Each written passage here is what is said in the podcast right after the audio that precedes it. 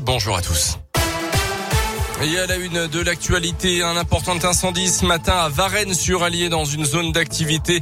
Le feu a pris vers 3 heures du matin sur un ancien karting. Il s'est propagé au magasin de bricolage situé tout à côté. 6000 mètres carrés de hangar ont été détruits. Les toits en structure métallique se sont affaissés. Des pneus ont également brûlé.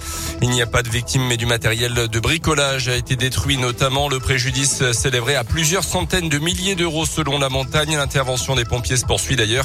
Une enquête a été ouverte euh, mercredi dernier, un incendie avait déjà détruit un restaurant désaffecté à proximité immédiate dans cette même zone commerciale.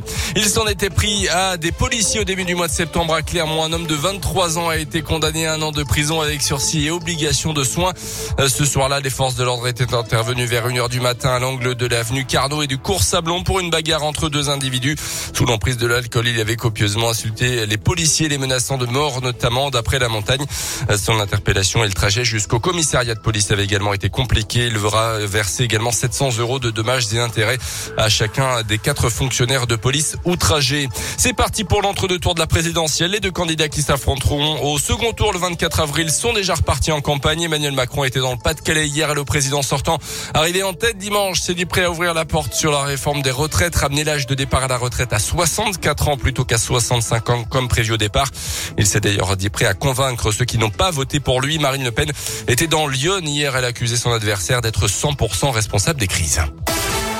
Les modes de consommation des foyers de la région passés à la loupe en ce moment. C'est une enquête qui a lieu tous les 5 ans depuis euh, fin mars et jusqu'au mois de juin. Vous pouvez être appelé par la Chambre de commerce et d'industrie pour répondre à des questions simples sur vos habitudes de consommation. En tout, près de 2000 foyers seront ainsi sondés dans le Puy-de-Dôme.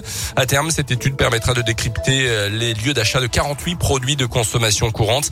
Caroline Aubert travaille au sein du pôle aménagement commercial à la CCI Lyon Métropole. Elle explique à quoi sert cette étude.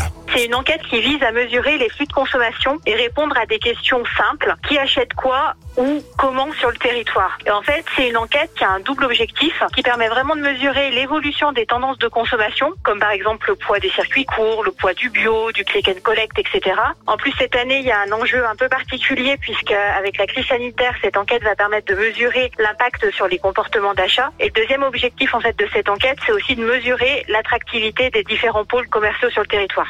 Voir un peu quel est le poids de leur chiffre d'affaires, comment le chiffre d'affaires a évolué, etc. Et si vous le souhaitez, vous pouvez aussi répondre à un questionnaire diffusé sur les réseaux sociaux de la CCI. Les résultats de cette étude seront connus l'an prochain. A quelques jours d'aller défier Leicester sur ses terrains de Champions Cup. Une mauvaise nouvelle pour l'ASM. Kotaro Matsushima souffrirait d'une blessure assez sérieuse à l'épaule, nécessitant peut-être une opération. De nouveaux examens doivent être réalisés aujourd'hui. Son forfait contre les Anglais est quasiment euh, acquis. Euh, pour euh, rappel, les Clermontois ont perdu 29 à 10 à domicile ce dimanche en huitième de finale. Allez. Et puis du foot féminin, encore un petit effort pour l'équipe de France de Corinne Diacre. Les Bleus peuvent confirmer ce soir leur présence au Mondial 2023. Un match nul contre les Slovènes suffirait pour se qualifier. C'est aussi le dernier match officiel avant la liste pour l'Euro en Angleterre cet été.